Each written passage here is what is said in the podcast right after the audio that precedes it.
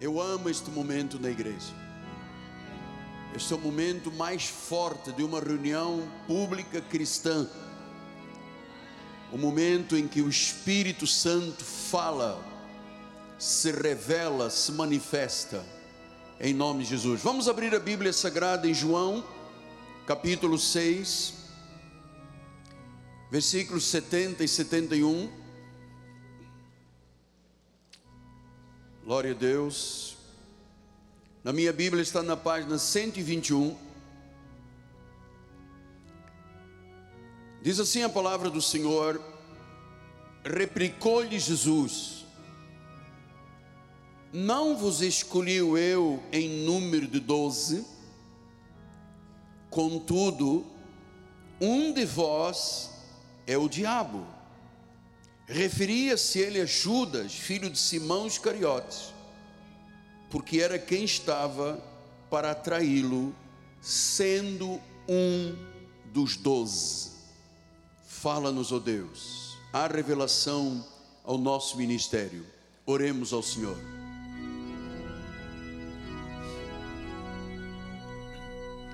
Senhor Jesus Cristo, com muita alegria, te agradecemos, ó oh Deus. Te agradecemos por cada vida aqui presente, por cada vida pelas mídias sociais, aqui no Rio de Janeiro, no Brasil e no mundo. Obrigado porque o nosso ministério é uma fonte de vida. Por isso nós estamos aqui, centenas de pessoas reunidas, louvando o teu nome, exaltando o teu nome, glorificando o teu nome, mas também no desejo profundo de crescermos todos na graça e no conhecimento de Deus.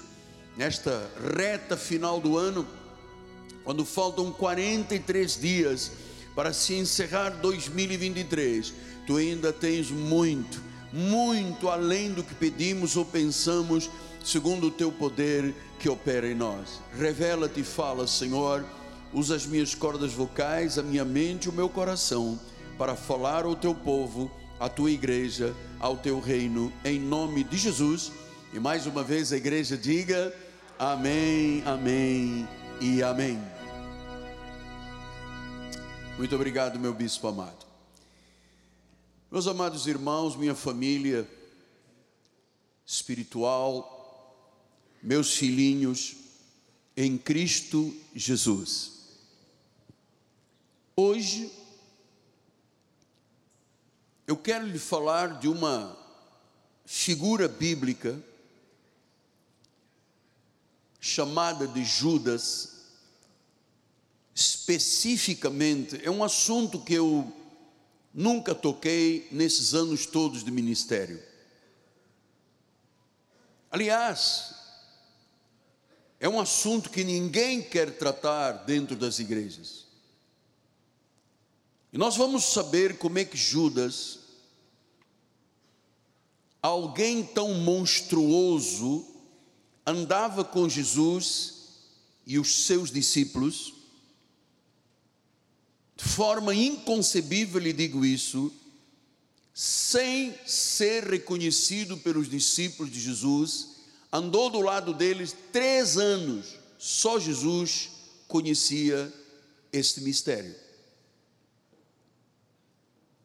E você sabe que a figura de Judas foi fundamental para a história da redenção, para a história que terminaria numa cruz do Senhor e Salvador. Este, este, este personagem foi fundamental, mas a vida dele nos deixa algumas lições de advertência que são muito importantes para o cristianismo, para a vida coletiva de uma comunidade cristã e, consequentemente, para a vida de cada um de nós individualmente. No livro de João 17, 12, diz a palavra: Quando eu estava com eles, guardavas no teu nome que me deste, protegi-os, e nenhum deles se perdeu, exceto o filho da perdição. Ah, então já começamos a compreender que havia entre os doze um filho da perdição E por que, que ele estava ali? Para que se cumprisse a Escritura. Então, meus amados, foi Judas Iscariotes que traiu Jesus, o próprio Deus, com um beijo. Lucas 22, 47 e 48 diz isso. Falava ele ainda quando chegou uma multidão e um dos doze, chamado Judas, que vinha à frente deles, aproximou-se de Jesus para o beijar. Jesus, porém, lhe disse: Judas, com um beijo, tu traz o filho do homem? Com um beijo. Você sabe que este nome Judas era um nome comum no meio de Israel. A etimologia, a origem deste nome é a mesma de José, Josué, Jesus ou Judas. A origem do nome é o mesmo. Agora veja uma coisa. Ele foi chamado Judas Iscariotes porque ele era de um povo chamado Cariote, os Iscariotes. E dos doze discípulos de Jesus, ele era o único que não era galileu, não era da Galileia. Ele foi conhecido na história bíblica por ter traído Jesus da forma mais desprezível que existia, que era um beijo. Afinal, o beijo tem um significado de tudo menos de traição. Mas ele foi o traidor mais desprezado da história. O nome dele ficou estigmatizado, este nome para sempre. Eu tenho quase 71 anos, eu nunca vi ninguém se chamar de Judas. Você conhece alguém Judas? Nome Judas de Antônio? Não, não existe ninguém. É o nome mais desprezado que existe, é o nome mais ridículo que existe. Agora, nos evangelhos, ou nos livros históricos chamados evangelhos, porque o evangelho verdadeiro é o da graça, ele é chamado de traidor. Ele era um homem vil, ele era um homem desprezível, ele era um homem traiçoeiro, perverso, hipócrita, astuto. E ele tinha, por ser um filho da perdição, um pacto com o diabo. Diz a palavra de Mateus 26, 14 a 16. Então um dos doze, chamado Judas Iscariotes, indo ter com os principais sacerdotes, propôs: Que me quereis dar, se eu vou lhe entregar, a entregarei? E pagaram-lhe 30 moedas de prata. E desse momento em diante buscava ele uma boa ocasião para o entregar. Por que que Judas traiu Jesus vendendo-o por 30 moedas, porque 30 moedas era o preço que era pago por um escravo. Ou 30 moedas, ou 30 denários, ou 300 reais, ou 50 euros. Judas traiu Jesus vendendo por 300 reais, 30 denários o preço de um escravo. Incrível. Esta figura é incrível. Mas ela é fundamental, você vai entender agora, para a história da redenção. Vamos pensar que este tempo da traição estava se aproximando uma data maior que seria a Páscoa, quando Jesus iria sofrer na cruz, morrer, ir para um túmulo e ressuscitar no domingo da Páscoa. Judas morreu antes da crucificação de Jesus. E você sabe que ele teve uma morte terrível. Primeiro diz a Bíblia Sagrada que ele su se suicidou. Porque logo após ele ter traído Jesus, ele sentiu uma culpa monstruosa quando ele viu o efeito da traição, Ele se sentiu tão culpado que diz Mateus 27, 1 a 5: Ao romper do dia, todos os principais sacerdotes anciãos do povo entraram em conselho contra Jesus para o matar. Então estamos vésperas da Páscoa.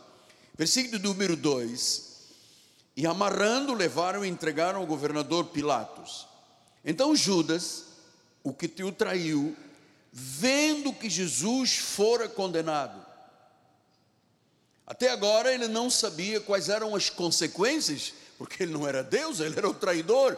Ele não sabia, quando ele deu aquele beijo e pegou os 300 reais, as 30 moedas de prata, ele não tinha ideia de o porquê que ele estava no meio dos discípulos e qual era a função dele no plano da redenção. Então diz que, vendo que Jesus fora condenado, você vê que as pessoas às vezes cometem ou têm decisões ou ações que elas não têm ideia da consequência de um erro. Às vezes as pessoas dizem, falam, e elas não têm ideia das consequências das atitudes que tomam. Então diz que ele, tocado por remorso, ele sentiu um sentimento de culpa muito grande. Ele sentiu que ele era realmente um homem extremamente perverso, fútil, inútil. Ele era um homem compacto com Satanás. E diz que ele sentiu um remorso tão grande que ele devolveu as 30 moedas de prata aos principais sacerdotes e aos anciãos, dizendo: Pequei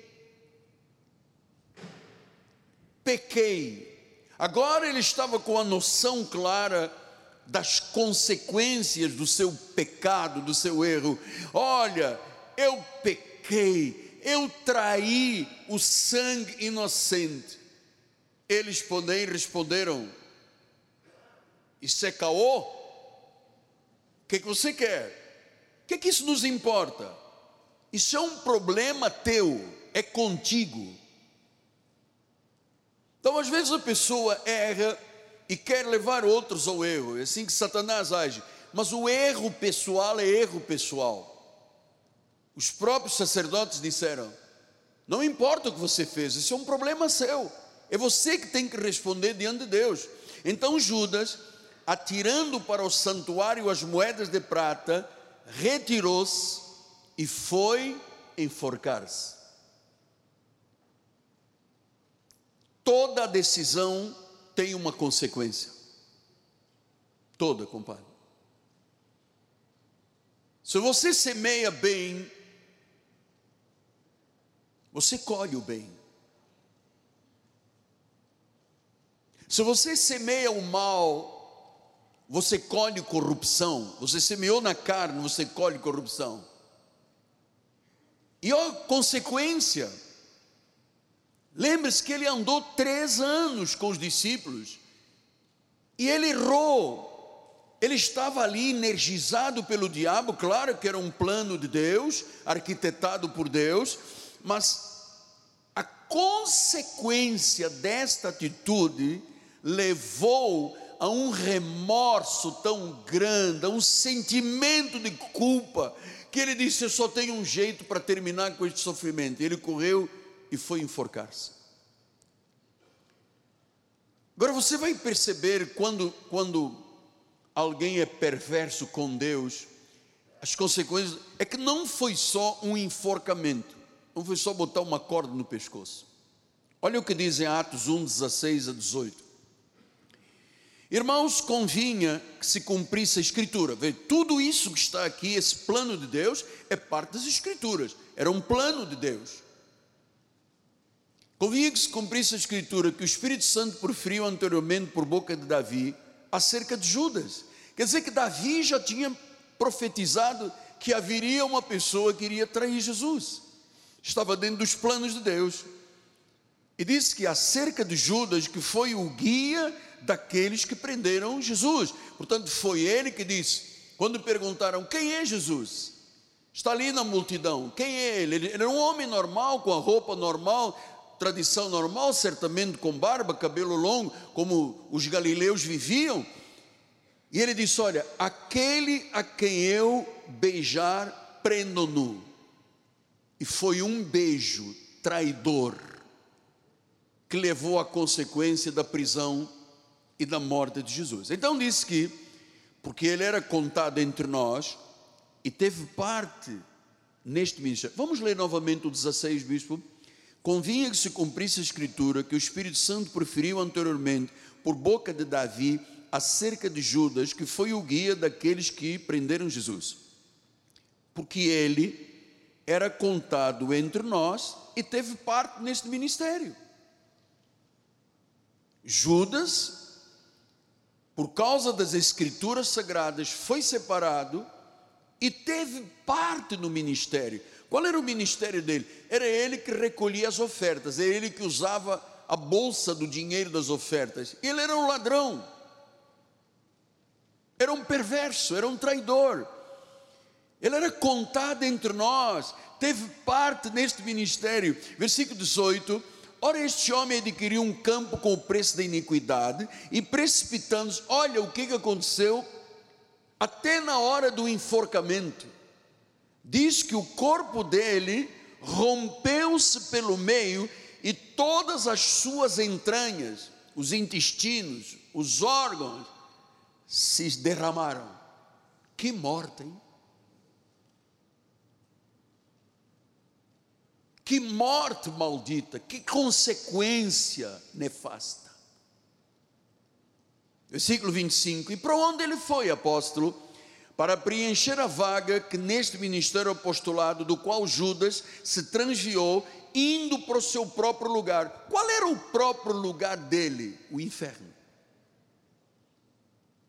Diz que ele era parte do ministério. Três anos ao lado de Jesus, entre os doze discípulos.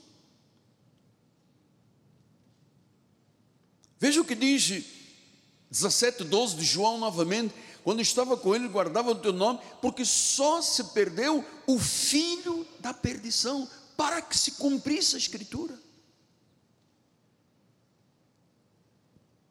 Ele era do ministério. Você sabe que, você que é um empresário, fique atento, vigilante, porque às vezes o diabo põe na tua empresa um Judas para te trair, para tentar destruir os teus sonhos, para acabar com os teus negócios. E alguns daqui já devem ter tido esse tipo de experiência. Às vezes é uma pessoa que se senta ao teu lado.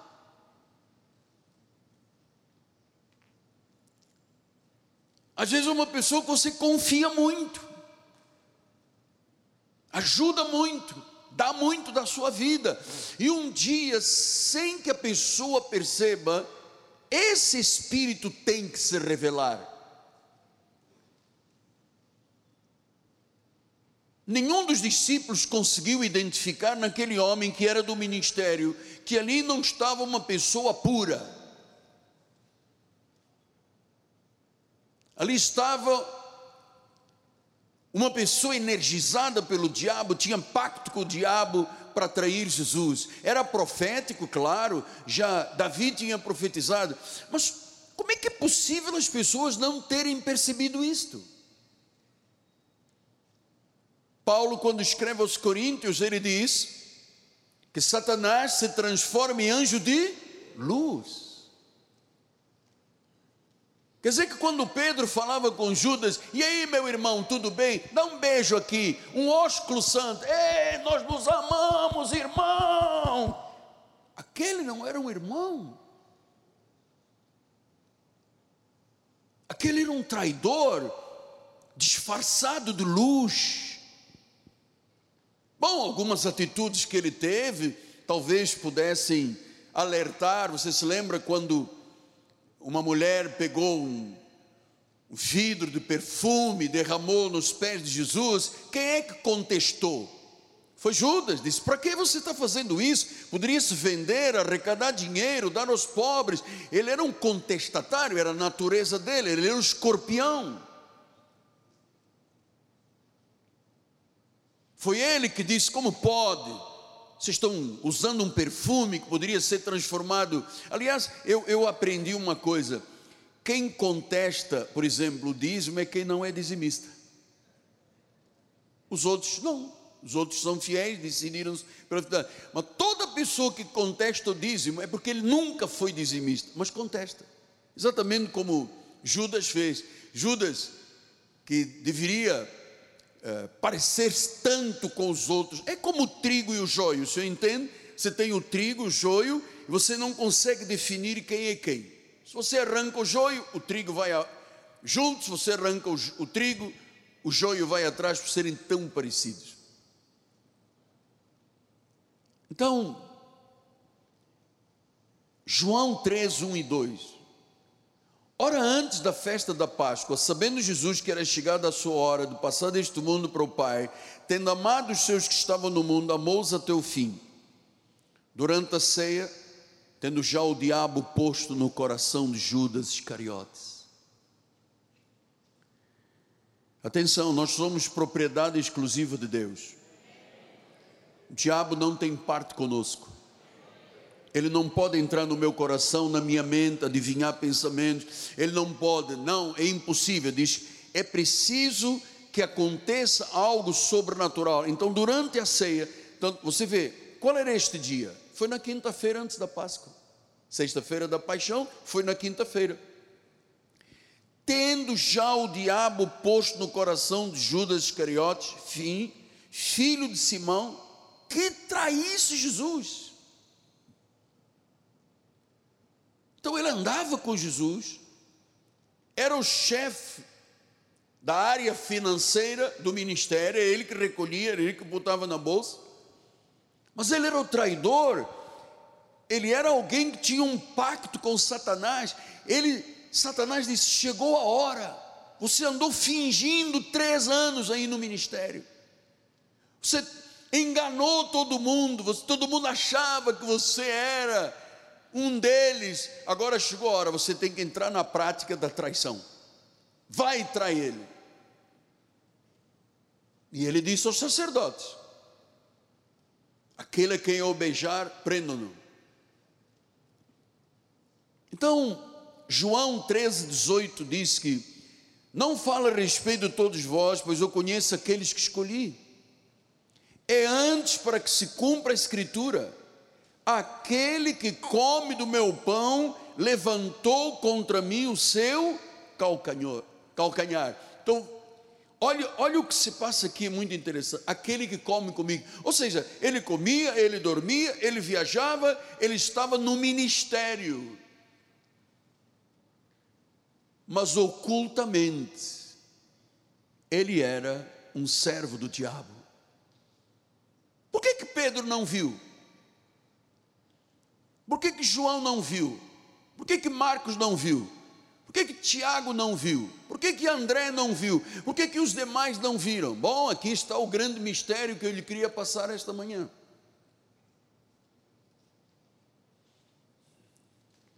Ele era um traidor de fato. E o diabo estava solidário com Judas. Então ninguém sabia, apóstolo. Calma. No versículo 11 diz isso: Pois ele sabia, o único que sabia era Jesus. Porque isto era o cumprimento de uma palavra profética que começou com Davi. Pois ele sabia quem era o traidor. Foi por isso que diz: Nem todos estáis limpos. Uau! O que é que isto vem nos alertar esta manhã? Alertar a igreja, alertar a comunidade, alertar você individualmente, na tua empresa, nos teus negócios, nas tuas relações interpessoais. Às vezes, humanamente, nós não temos a capacidade de discernimento de espírito, porque é um discernimento do espírito, é um dom de Deus, e como não se luta muito pelos dons, esses dons que não dão palmas, como é o dom do discernimento do Espírito. Então, nenhum dos doze conseguiu olhar e dizer: esse cara tem um negócio estranho. Vai dar ruim. Ele é um caô entre nós. Ninguém conseguiu três anos. Porque era um, uma situação profética, era uma profecia para que se cumprisse as Escrituras, e era para que todos nós, povo evangélico e cristão à volta do mundo, entendêssemos que é possível você andar na convivência de uma pessoa que aparentemente é uma ovelha, mas dentro é um lobo. Venho dizendo isto há muitos anos.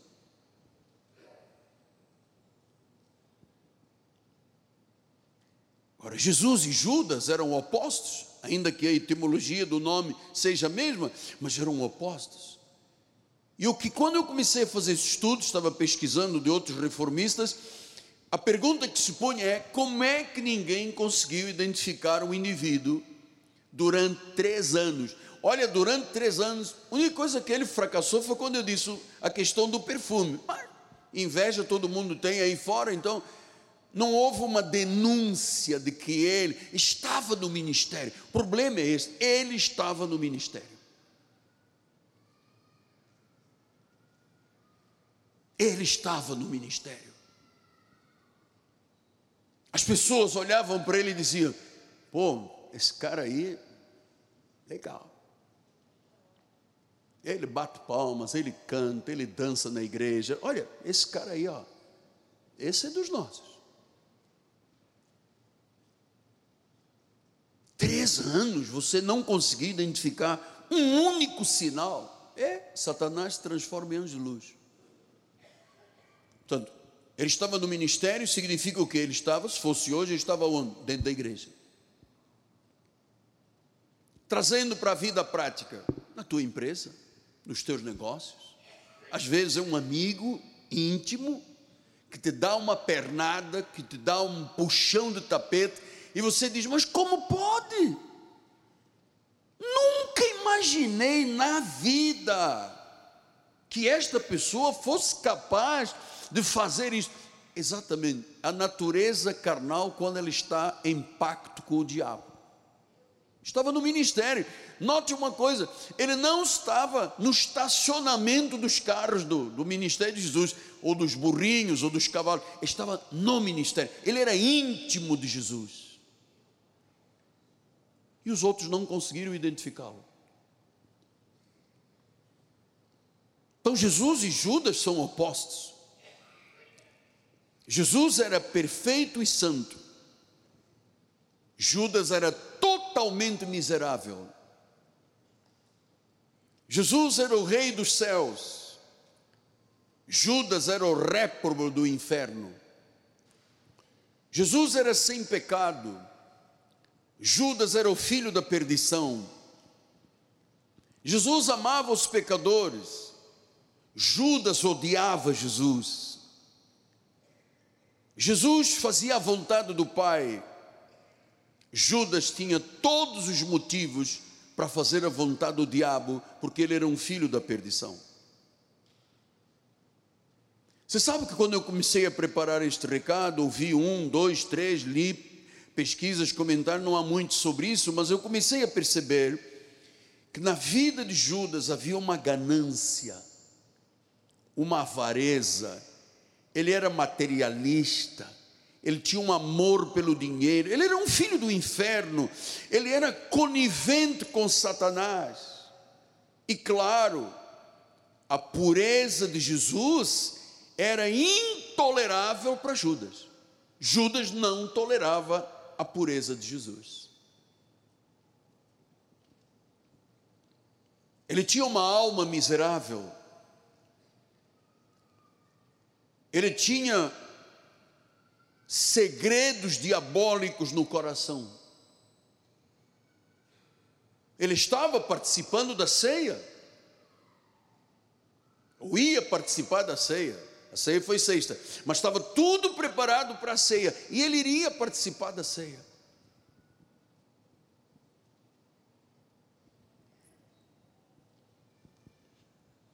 Então, o que foi muito importante de eu lhe passar esta manhã, e eu acho que é importante, é que Judas viveu três anos hipocritamente entre os doze. E os doze desconheciam quem era o verdadeiro Judas. Lembra-se que no versículo 18, Jesus disse: Não fala a respeito de todos vós, eu conheço aqueles que escolhi. Mas para que se cumpra a escritura, aquele que come do meu pão levantou contra mim o seu calcanhar. Já lemos isto em, em, no livro de Salmos. Então você veja, Jesus disse: Eu conheço, só ele sabia. Amado, você sabe que nós temos em cada um de nós três eus. O eu que você olha para mim e conhece, o eu que só eu conheço, e um eu que só Deus conhece. Só Deus conhece. Eu conheço aqueles que escolhi. Então, por que que Judas foi escolhido? Ele foi escolhido para se cumprir uma profecia. Por quê? Porque Deus não colocaria um filho dele, uma ovelha dele, para ser traidor. Ele disse: Eu conheço aqueles que escolhi. Então, Jesus está mostrando a sua soberania. Ele diz: Todos vocês aqui, eu os conheço a todos. Ele conhecia quem era o traidor, mas os outros não conheciam que ele era o traidor. E esse é o grande drama.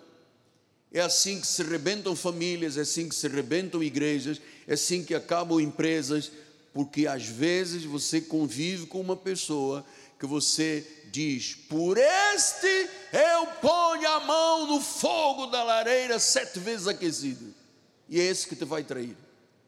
Por isso, João disse que nós devíamos de provar os espíritos. Pastor, o senhor está dizendo que eu tenho que andar com o pé atrás? Bom, o que eu te estou dizendo é que nós temos que ter discernimento de espíritos, porque quem é de Deus é de Deus, quem não é, haverá um momento do pacto com Satanás que tem manifestado. Pode ser empregado, pode ser gerente, pode ser diretor, pode ser quem for. Há um momento que é revelado, quando ele tem pacto com Satanás. Então ele foi escolhido para ser o traidor, então significa que a traição já estava antecipadamente no conhecimento de Deus, claro, foi uma decisão de Deus, o traidor antecipado. Agora, conviver com todo um ministério, sendo um criminoso hediondo, que entregou o nosso Mestre Senhor com um beijo, em troca de 300 reais, 30 moedas de prata, 30 denários. Entregou o inimigo. Então Jesus conhecia cada detalhe da vida dos discípulos, dos discípulos e conhecia a de Judas. Tanto que ele disse: Um de vós é o diabo. E o primeiro que perguntou foi logo Pedro: quem é? Estavam chocados. Eles não imaginariam ouvir de Jesus isto, um de vós é o diabo. Eles não tinham esta ideia. Você sabe, Jesus conhece a minha vida e a sua vida. Ele conhece os pensamentos. Ainda as palavras não chegaram à nossa boca, ele já sabe o que nós vamos falar. Ele está no controle de tudo. Ele diz: Eu conheço aqueles que escolhi. Jesus não cometeu um erro quando ele escolheu Judas. Era um ato profético. 17, 12 diz: Quando eu estava com eles, guardava-os no teu nome que me deste, protegi-os, nenhum deles se perdeu, exceto o filho da perdição. E por que, que Judas se perdeu? Porque era um filho da perdição, para que se cumprisse as Escrituras. Então Jesus sabia de tudo a respeito do traidor. Era um, uma decisão segundo as Escrituras Sagradas. E eu às vezes ponho-me a pensar: Jesus sabe quem eu sou e só Ele sabe. Jesus sabe quem é você e só Ele sabe. Quem é você? O que você é, o que eu sou. O que, que está acontecendo no nosso coração, só Ele sabe. Só Ele sabe se todos estamos dentro de um propósito de Deus, se estamos vivendo no tempo e no modo de Deus. Só Ele sabe. Porque as Escrituras também existem para que se cumpram na nossa vida. O cumprimento das Escrituras, de que Ele nos conheceu antes da fundação do mundo, nos chamou, justificou, glorificou, predestinou em amor, as Escrituras têm que se cumprir integralmente na nossa vida. Somos dele, não somos um acaso, não somos um CPF, não somos uma carteira de identidade, não somos um número do Detran, nós somos uma escolha predestinada de Deus. Pedro disse: que nós fomos eleitos segundo a presciência de Deus, ou seja, prognoses de Deus. Ele não é que ele sabia, ele havia determinado. Ele, quando disse: Oh, Judas, vem cá, você entra no nosso ministério, profeticamente era uma determinação de Deus, mas o impacto foi muito grande, porque os discípulos devem ter dito: Meu Deus, em quem nós vamos confiar? Deus sabe o que está dentro dos propósitos do nosso coração. Deus tem um tempo, Deus tem um modo para cumprir as escrituras em cada área da nossa vida. Agora, Deus determinara, claro, Ele planejou a rebelião de Judas, ele, ele, ele planejou a apostasia, a hipocrisia desse filho do diabo, porque assim são as sementes do diabo. Por isso é que a luta espiritual é muito grande, é uma batalha, é uma guerra. O que, é que Paulo diz? Não é contra sangue nem carne, é contra principados, potestades, dominadores deste mundo tenebroso, forças espirituais do mal. Todos nós enfrentamos, todas as igrejas enfrentam, mas há um momento que quem é da parte contrária vai se revelar, amado.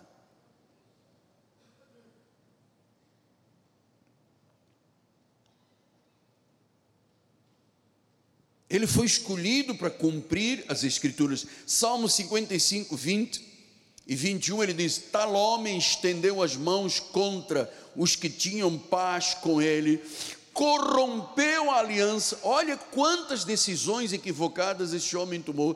Tal homem estendeu as mãos contra os que tinham paz com ele, corrompeu a sua aliança. A sua boca era mais macia do que a manteiga basel porém no coração havia guerra. Então veja como é que ele era. A boca era macia como a manteiga. Ele não disse como a margarina, quali, ele disse manteiga. Então era um indivíduo que, sabe como é que é? Cheio de manteiga nos lábios. Meu irmão, eu te amo. Dá cá um abraço, aperta mais. Eu quero sentir o teu coração batendo com o meu. Vamos fazer uma dancinha juntos. Sabe, a, man, a boca era macia como manteiga, mas o coração, ama. É aí que está o problema. É o coração. Você não vê, só Deus vê. Você não vê o meu coração, só Deus vê. Eu não vejo o teu coração, só Deus vê. Diz que no coração havia guerra. Ele devia dizer para si mesmo: Eu estou aqui para acabar com a vida desse homem. Eu vou acabar com o redentor. Eu vou entregá-lo, eu vou vendê-lo, eu vou traí-lo. E paciência. Se der caô, deu caô. Não quero nem saber. Vamos embora. Queremos faga. Suas palavras eram brandas como o azeite. Olá, graça e paz. E o outro dizia: Ô oh, manteiga, agora és azeite? Galo, boca macia, o coração em guerra, palavras como o azeite brandas, contudo eram espadas desembainhadas. Oh! Eu sei que muitos aqui conviveram ou convivem com esta situação, como eu convivo no ministério e sempre convivi.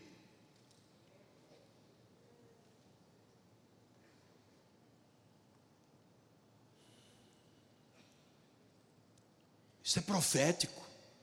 Deus está alertando, não é a igreja só, está alertando a todos. No livro de Zacarias 11, 12 e 13 diz: Eu lhes disse: Se vos parece bem, dai-me o meu salário, se não, deixai-o. Passaram, pois, por meu salário 30 moedas de prata.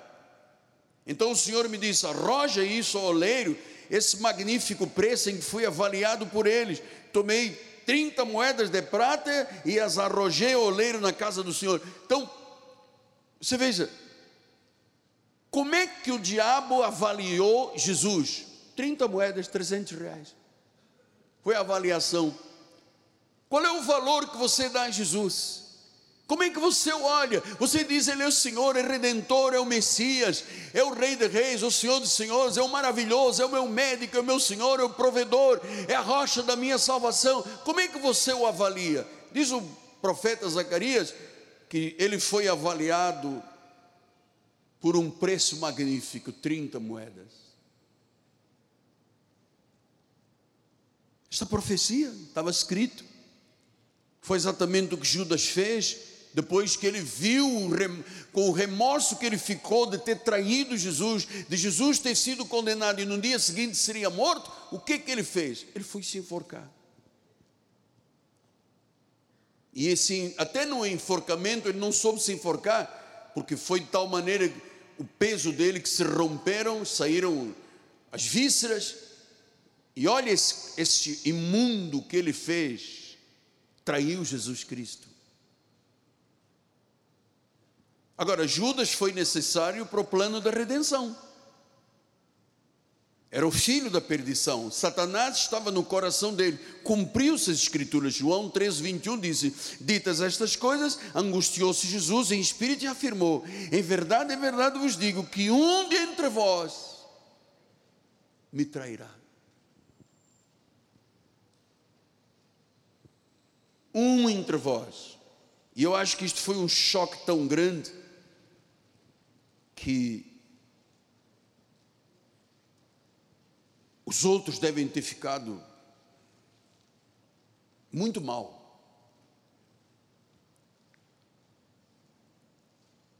Um de vós vai me trair.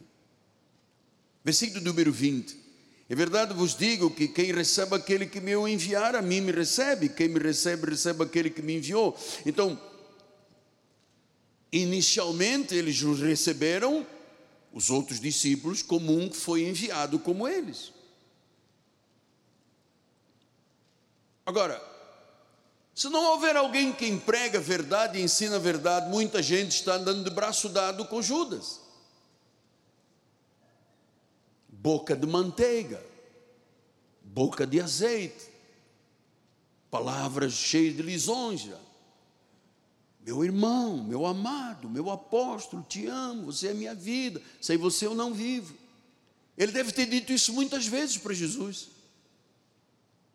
O mundo está cheio de falsos cristãos que escandalizam. E eu vou te dizer: o mundo adora isso, o escândalo dentro da igreja. Adora. É por isso que às vezes a senhora está sozinha na igreja e o marido diz: Isto é que é ser crente? É isso que te ensino na igreja? Então é melhor não ir à igreja, são todos iguais. Desculpa, não são todos iguais, graças a Deus. Judas é Judas, Jesus é Jesus, não são todos iguais. Nós somos uma igreja fiel e verdadeira. Agora, a verdade é, todos os ministérios do mundo são atingidos por deserções, por falsos, por infiéis, por hipócritas, por bocas macias, como a manteiga, mas cujo coração é cheio de guerra, tem espadas afiadas. Você pode ter um empregado assim, você pode ter um chefe assim, você pode ter um amigo assim, você pode ter um familiar assim, e você tem que discernir, você tem que pedir a Deus discernimento. O mundo está cheio de falsos mestres, falsos representantes de Deus. E eu vou lhe dizer, glórias a Deus pelo ministério da Igreja Cristo Vive. O nosso ministério está em linha com Deus. E de vez em quando tem um arrastão.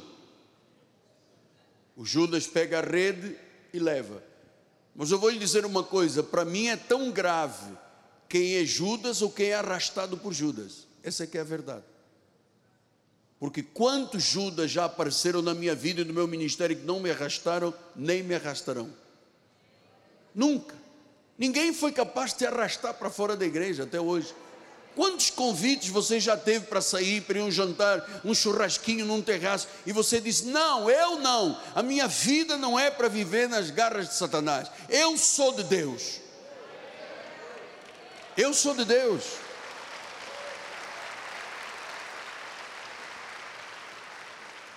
Então, Gálatas 4,14 disse: E posto que a minha enfermidade na carne foi uma tentação, contudo não me revelaste desprezo, nem desgosto, antes me recebeste com o anjo de Deus, como o próprio Cristo. É assim que eu quero estar nesse altar. As pessoas olhando para mim e dizendo: Ele é um homem de Deus, o testemunho dele, o caráter dele, a postura dele, a forma dele tratar a esposa, os filhos, a família, a igreja. Este homem é um homem de Deus na minha vida. É isso que eu quero.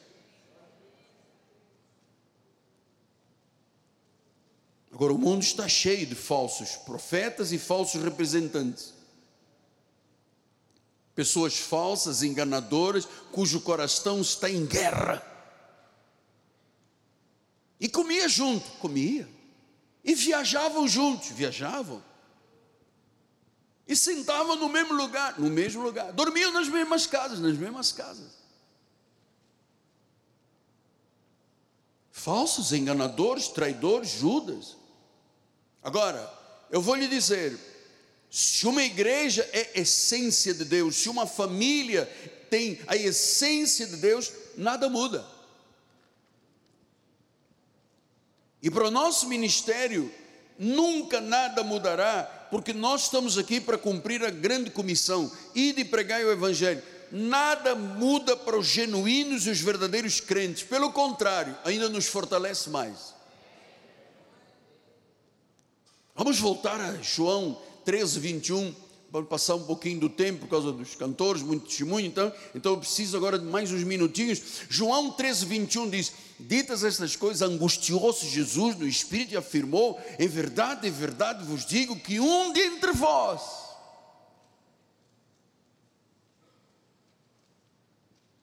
Isso para mim, vou lhe dizer uma coisa, sempre foi nítido. Sempre foi nítido. Deus me usou numa profecia, alguns três ou quatro meses atrás, numa visão que eu tive. Preguei aqui na igreja, preguei para os jovens, e Deus me mostrou uma festa de danças espirituais. Do lado de fora, uma pessoa que punha uma faixa preta em torno dos olhos de pessoas e caminhava, caminhava e atirava num precipício. Eu disse isto aqui profeticamente. Eu falei a todos profeticamente. Está escrito, está em todas as nossas mídias. Quem deu ouvidos? Ninguém.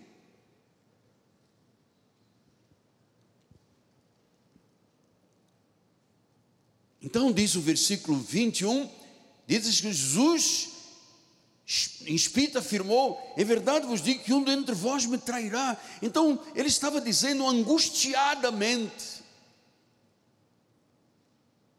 Em verdade, em verdade, Jesus disse duas vezes: truly, truly, em verdade, em verdade. Ele está falando, reafirmando, falando e reafirmando: um de vós me trairá. Jesus sabia que Judas estava a caminho do inferno. Jesus sabia que ele iria suicidar-se, que ele iria cortar-se ao meio. Agora veja no versículo 22: então os discípulos olharam uns para os outros, sem saber a quem ele se referia. Quando Jesus disse: um vai me trair Pedro olhou para João e disse: Cara, quem pode ser? Todo mundo aqui parece que está em linha com a palavra. Andamos com Jesus, comemos com Ele, dormimos com Ele, viajamos com Ele. A quem Ele se refere?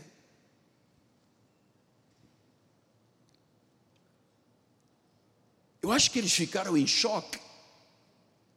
Eu acho que eles ficaram em confusão entre os doze, um traidor, um hipócrita. É como você pensa, pode ser dentro do ministério uma pessoa que vá trair a igreja? Não pode. Existem em todos os ministérios esses problemas. Quem garante isso é Satanás. Traidores, falsos e rebeldes.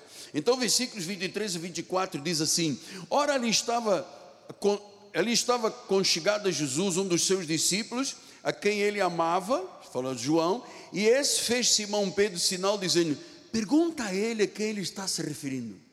Eles não sabiam. Eles não sabiam que boca de manteiga, lábios de azeite, que tinha uma espada, que tinha uma, uma guerra dentro. Ninguém sabia. Pergunta a ele a quem ele se refere. Versículo de número 25. Então, aquele discípulo, reclinando sobre o peito de Jesus, perguntou-lhe: Senhor, quem é? 26. Respondeu Jesus: É aquele a quem eu der o um pedaço de pão molhado. Tomou, pois, um pedaço de pão, tendo molhado, deu a Judas, filho de Simão Iscariotes. E após o bocado, imediatamente entrou nele Satanás. E de, então disse Jesus: Olha, Judas, o que você pretende fazer, faça-o depressa. Ele saiu de lá, pegou o dinheiro e traiu Jesus. O traidor sempre é revelado e desmascarado. Satanás entrou em Judas. Judas foi condenado para o inferno. Jesus disse: faça logo, porque ele queria ele longe do ministério. Versículo número 30. E tendo recebido o bocado, saiu logo e era noite. 31. Quando ele saiu, disse Jesus: Agora foi glorificado o Filho do Homem e Deus foi glorificado nele. Então diz que quando Judas saiu do ministério, diz que Jesus foi glorificado, Filho do Homem foi glorificado, Jesus mostrou a sua soberania e agora temos cinco minutos. Quais são as lições que nós aprendemos disto aqui? Em primeiro lugar, a loucura da oportunidade perdida. Porque se ele tivesse dito, poxa, Jesus, eu estou aqui, tem uma força maligna se movendo dentro de mim, querem que eu traia você e tal, por favor, me ajude. Mas há pessoas às vezes perdem grandes oportunidades na vida. Perdem grandes privilégios, porque ele desperdiçou um privilégio, ele andava com Jesus e os demais. Ele abandonou a verdade de Cristo ele não compreendia o que era a glória do Senhor, ele voltou-se contra a soberania de Deus.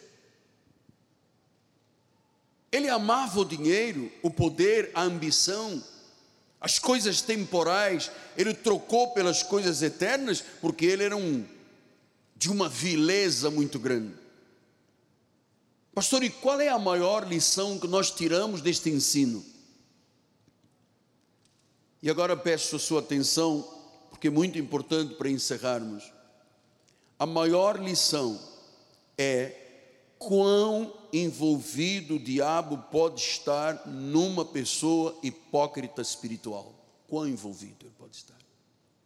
Como tantas pessoas caem literalmente sobre o controle de Satanás quando lhe dão lugar. E eu acho que a hipocrisia é letal e o que terminou a vida de Judas? Inutilidade total. Inutilidade, serviu para nada. Cumpriu uma promessa, uma escritura, enforcou-se, rompeu-se ao meio e acabou como o nome mais desprezível da história.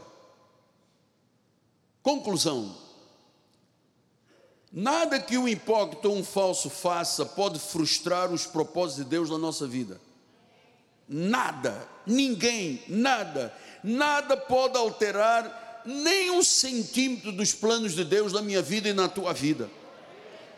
A cruz do Calvário foi o triunfo. O que parecia ser a vitória de Satanás foi a sua derrota. Gênesis 50, 20, terminamos os versículos. Vós, na verdade, intentastes o mal contra mim, porém Deus o tornou em bem. Então, meu amado, quantas coisas boas nós veremos que aparentemente eram coisas más, assim como os irmãos de José fizeram, que venderam para o Egito, jogaram num poço, queriam a morte dele, e Deus disse através de José: Meus irmãos, vós na verdade intentastes o mal contra mim, porém Deus o tornou em bem. Amados, os planos de Deus são perfeitos. Compreenda os planos de Deus. Isto é muito desafiador. Há um propósito maior por trás de tudo que passamos, mesmo quando não podemos compreender completamente os planos de Deus. Uma vida com propósito, uma vida de integridade, uma vida que busca crescimento espiritual, não tem diabo que a derrube. Assim seja, assim disse o Senhor. Glórias a Deus. Glórias a Deus. Glórias a Deus. E eu sei, para terminar antes da bênção final, eu sei que nós temos aqui empresários, profissionais liberais, executivos, pessoas que têm mover de muita gente no seu trabalho. Olhos vigilantes. Porque às vezes uma boca manteigada e lábios de azeite tem uma espada dentro e um coração de guerra. O teu coração foi circuncidado com a palavra, tu tens um coração de paz. Serás sempre um vencedor. Amém? Vamos ficar de pé. A nossa bispa vai nos dar a bênção final, em nome de Jesus. Perdão, passei oito minutos. Aleluia. Você está feliz? Diga amém, porque você sai daqui protegido, blindado, guardado por Deus, porque Deus te guarda e o maligno não pode te tocar. Obrigada, Senhor, por esta palavra, Senhor. Que nós tenhamos discernimento, Senhor. Que nós tenhamos os nossos olhos iluminados, Senhor, para identificar o inimigo, Senhor, porque nós sabemos que vamos resisti-lo e ele fugirá de nós, Pai. Põe teus anjos à nossa volta, Senhor, guardando-nos, Senhor, dando-nos uma semana cheia de bênçãos, Pai. Livramentos, sinais e prodígios, Senhor, porque nós dependemos totalmente de Ti. Saia daqui feliz, porque você faz parte daqueles onze de Deus que foram cheios e serão sempre cheios do Seu Espírito. Graça e paz. Amém.